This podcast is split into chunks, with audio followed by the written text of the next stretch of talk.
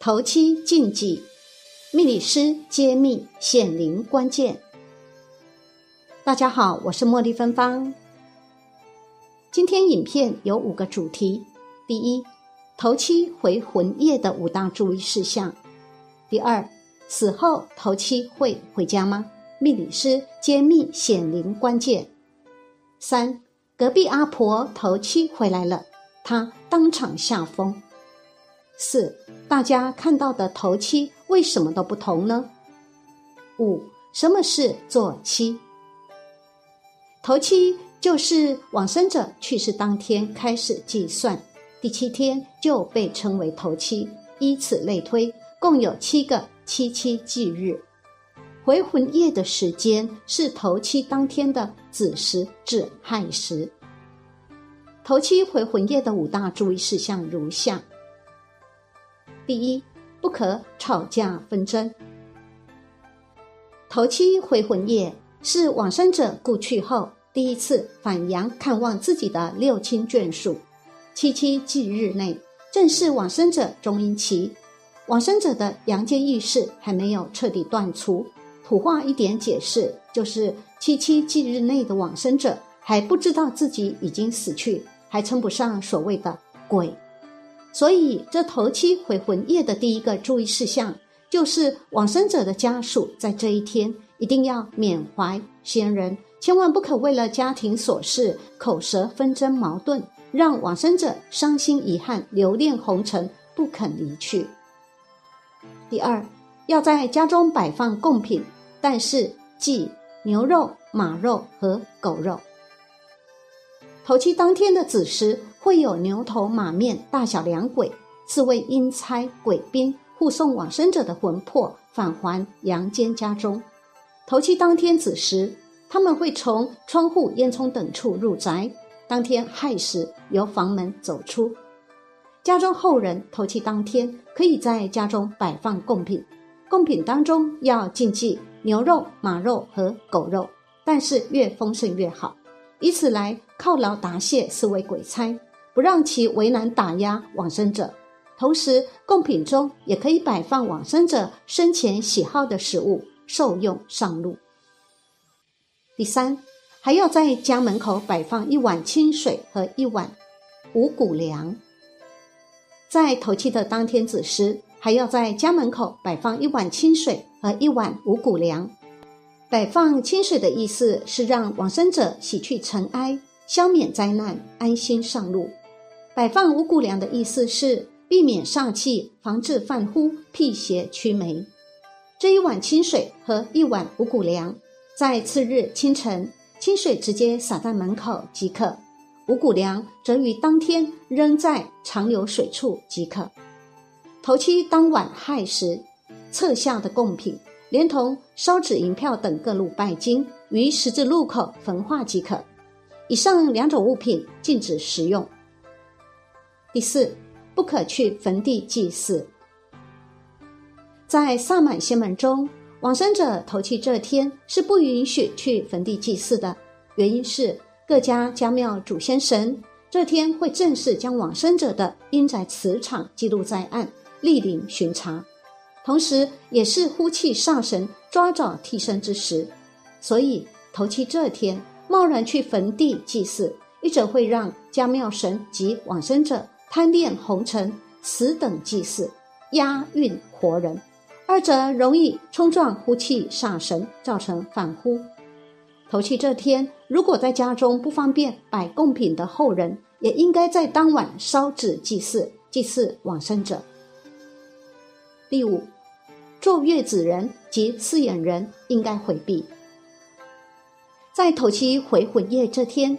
家中如果有坐月子的人及饲养人，均应该回避，以免冲撞往生者及各路阴兵。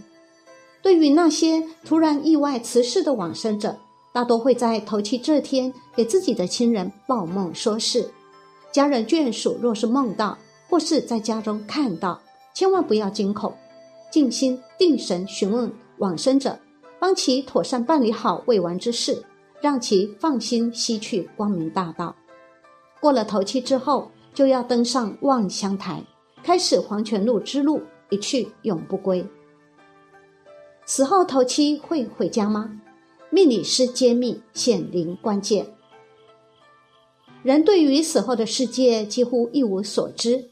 民俗观点一般认为，人在死后第七天会回家看看家人，也就是俗称的头七。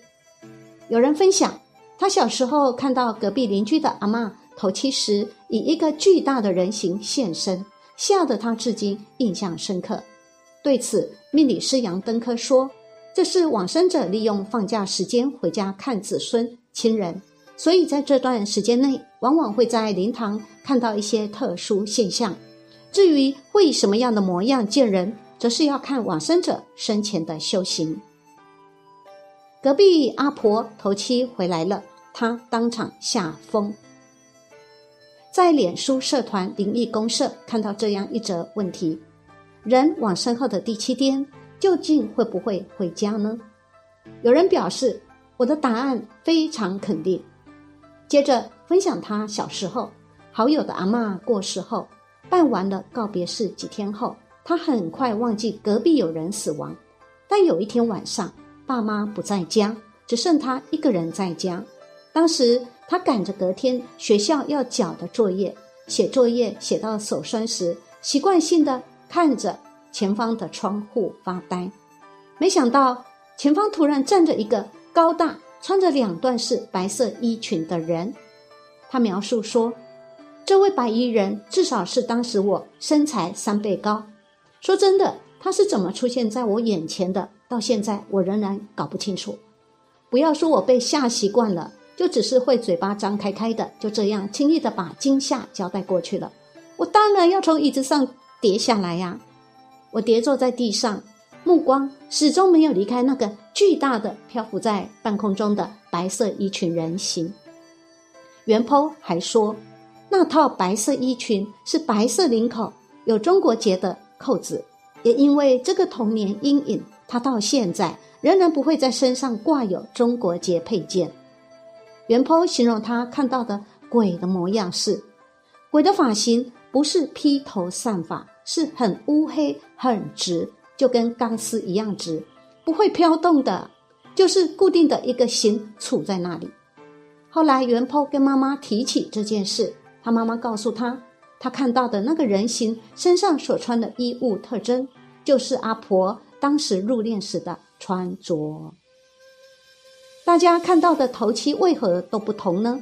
专家这样说：针对头七，华视新闻网询问命理师杨登科。杨登科说明，一般来说，往生者会利用过世后的头七、三七、五七、七七，也就是他们的放假日，回家看看子孙亲人。也因此，人们往往会在这段时间看到一些特殊现象。杨登科举例，像是有人会在往生者的灵堂里看到一些以前从来没看过的蝴蝶、昆虫等飞来飞去，甚至停在墙壁上。他提醒，遇到这种昆虫，千万不要打死它，否则会造成亡者的灵受伤。至于像前面那位看到一个巨大人形的情况，杨登科解释，往生者如果在生前有修行、念佛、做好事，往往会比较有身形出现，或是有些人是会透过托梦。杨登科进一步说明，这些出现的身影。往生者在生前有修行，才能开口讲话。如果修为不足，往往无法开口说话，只能从表情看到他到底是快乐的还是悲哀的。什么是坐期？坐期也称斋期、礼期、烧期、坐期、坐一日、七七等。旧时汉族丧葬风俗流行于全国各地。